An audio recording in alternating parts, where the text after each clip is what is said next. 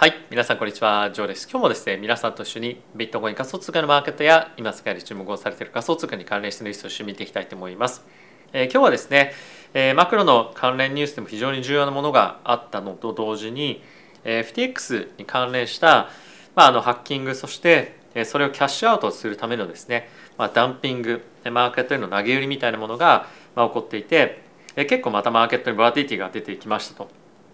それに伴ってまた大きく下げるえー、まあ期待感恐怖感みたいなものが出てきているマーケットかと思いますので、えー、今日はその辺りを中心に触れていきたいかなというふうに思っております。でその前にですねえ今日から APEX のトレードトゥアンというキャンペーンが始まりました。で、使い方動画、そして、えー、リンクなどもですね、概要欄の方に貼ってありますので、えー、チェックしていただきたいのと、あとは毎日毎日、日本円で3000万円分のキャンペーンボーナスというものが参加者に対して配られるというキャンペーンになっておりますので、えー、ぜひですね最初の方は多分参加者少ないと思うので、まあ、その分、まあ、大きいパイがですね皆さんのところに届くんじゃないかなと思いますし、まあ、この APEX の使いやすさっていうものを、まあ、皆さんが知っていただけるいい機会になるんじゃないかなと思うのでぜひですねご利用いただければと思います。まあ、あとはですね概要欄の方にもあるんですが、えー、レッチャーがですねブラックフライデーセールということで1週間割引セールをやっておりますので、えぜひ概要欄のリンクの方から行ってください。で、間違ったリンク、もしくはま詐欺のリンクっていうのが、まあ、いろんなところに貼られているので、まあ、そういったところから詐欺に、まあ、会うというよりも、しっかりと正規のリンクから行っていただく方が、まあ、いいんじゃないかなというふうに僕は思っております。また、ワールドカップが始まりましたけれども、まあ、あのなかなか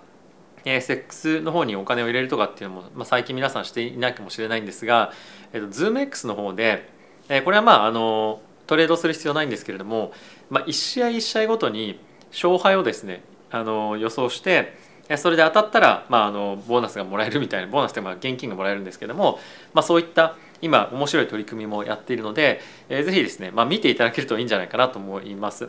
でこれは、まああのまあ、結構面白い取り組みだなと思いまして他のところでこういったことをやっているところもないので結構プラットフォームとしてもまあ面白いんじゃないかなと思いますし、まあ、そんな大きい金額、まあ、10ドルだったかなかける金額が1試合1試合でぐらいしかまあかけないのでそんなに大きいお金も必要ないですし、まあ、こういったところ、まあ、サッカー好きな方興味あればぜひですね見ていただけるといいんじゃないかなと思っております。はいということでまずはビットコインのマーケットから見ていきましょう。現在ビットコインは1万6000ドル切ったぐらいのところにいますね。ちょっとチャート拡大してみますと少し直近の安値を割ってきそうな感じですごく嫌な動きはしているかなというような雰囲気はありますが、えー、とはいえちょっとここ最近の動きとしては、まあ、あのボラティティがまあ出てきそうではある一方で、まあ、意外と底堅いなっていう印象はありますよね。まあ、ただしここで一旦ですねつけた大底のレベル感というところをまた下抜いていくと、まあ、結構また走る可能性があるんじゃないかなと思うので気をつけておきたいなというふうには思っております。でまあその一方イーサについても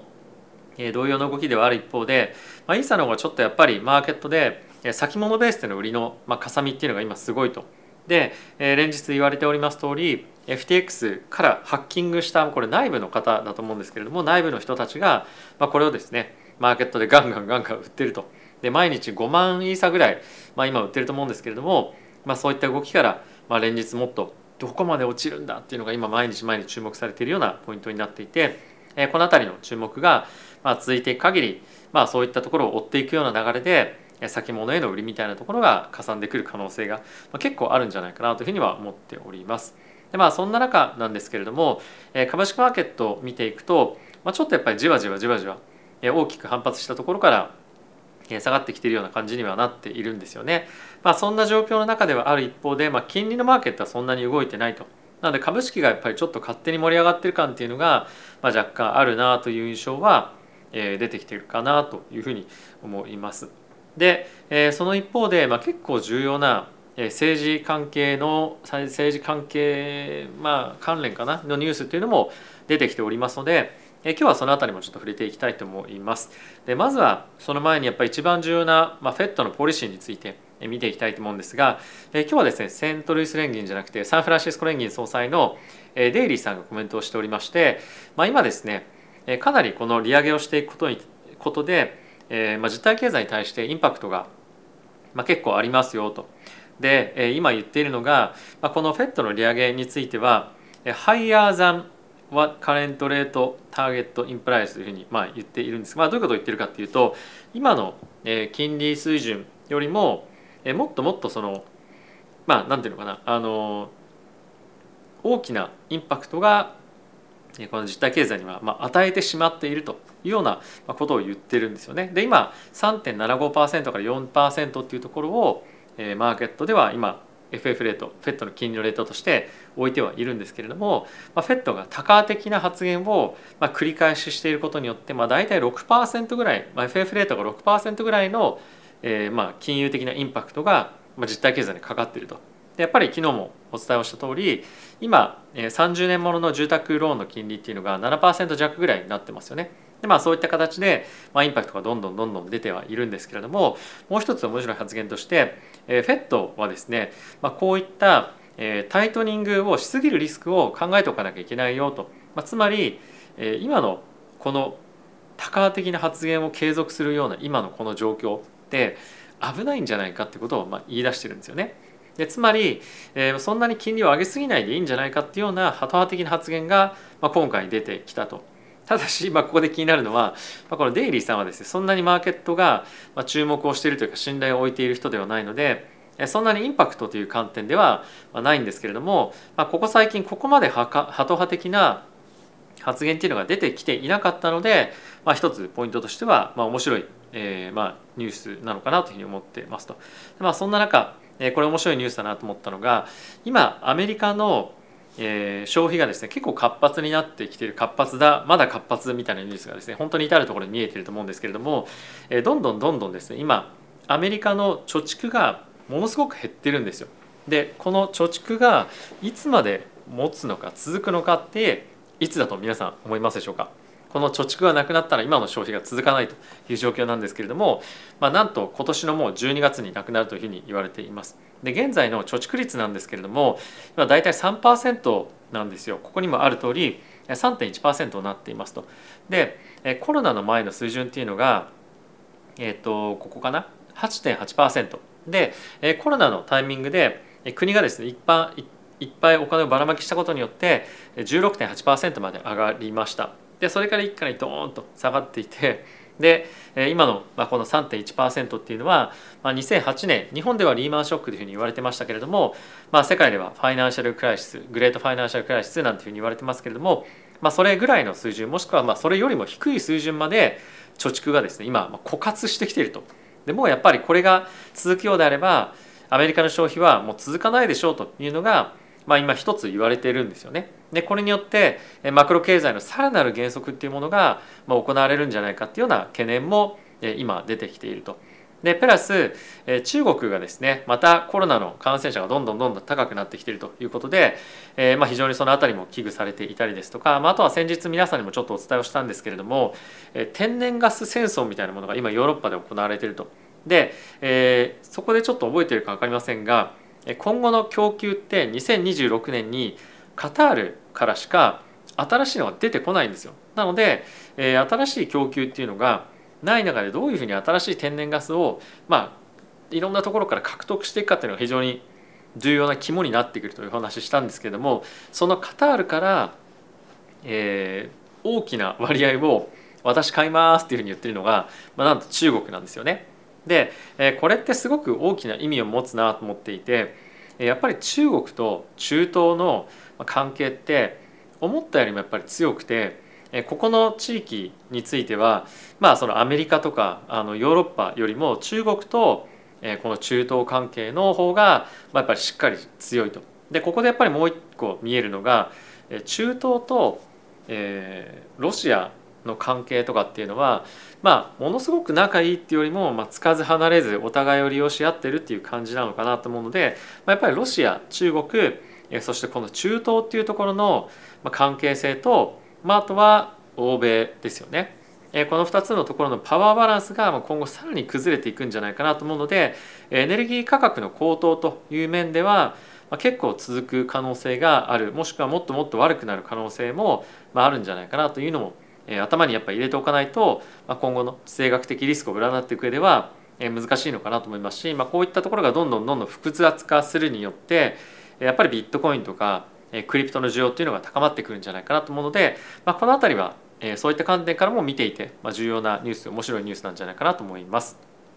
はいでまあ、そんな中なんですが、え、今ですねビットコインが大きく下落をしている中で、トレーダーの人たちがどの辺りのレベル感を見ているのかっていうのをちょっとまとめた記事になっていますが、まあ、結構重要なポイントになっているのが、まあ、1万4000ドル近辺ですよと。で、えー、まあ、この方はですねツイッターで有名な方なんですけれどもアンベッサーっていう方が見ていて1万7580、まあ、この辺りもとっくに割ってますが、まあ、その下が1万5300、1万4600近辺っていうのをまあ見ていたりですとか、まあ、あとはまあ全員テクニカルですね。で、えー、ロンドンクリプトっていう人も、まあ、1万2000ドルでアップサイドはまあ17万5000ドルっていうところは言ってるんですが、まあ、やっぱりこの1万2000ドルから1万4000ドル近辺を、えー、まあ結構研究する人が多いんですよね。まあ、この方も1万2000から1万3000で次の方についても、えー、大体まあ1万4000かな。まあその辺りを本当に言う人が非常に多くて。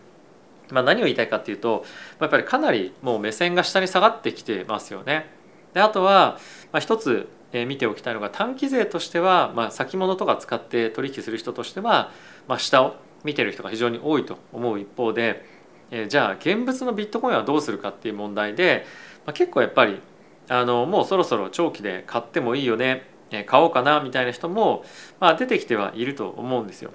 でこれが、まあ、本当に今買える状況なのか買いたいというふうに思って本当に買うのかっていうのはマクロのニュースとか、まあ、あとは規制がしっかり整うことによって機関投資家が本当にじゃあ今が安いからチャンスで入ろうっていうふうに思えるかどうかはかなり重要なポイントになってくると思うので、まあ、ある程度比較的安い水準ではある一方でじゃあ今入るぞっていう決断をする何かが、まあ、今はやっぱり足りないかなと思うので、まあ、その辺りちょっと探しながら探りながら毎日毎日マーケット見ていきたいなというふうには僕は思ってますと。でまあそんな中先ほどからちょっと申し上げているようにイーサリアムがですね今大きく FTX から、えー、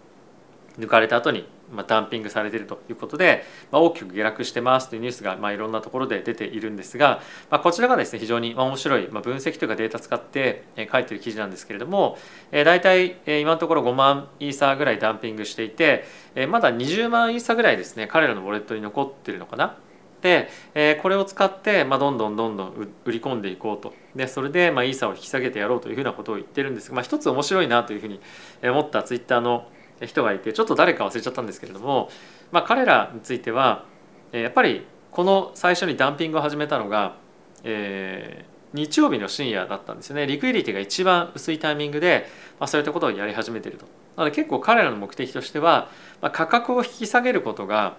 え、目的っていうような側面もやっぱあると思うんですよ。で、えー、彼らはこのダンピングしたお金で儲けるっていうよりも別で自分の口座を持っておいてそこでショート仕込んどいてわーって自分で別のところで大口で売ってその下がったところで自分は別の口座で買い戻して、えまあそういったところで利益を得るみたいなことをやってるんじゃないかっていうような、まあ、分析もですねしてる人がいたので結構面白い観点だなと思って聞いていましたと。まあ、いずれにせよ、えまあそういったところがまあ重要というよりも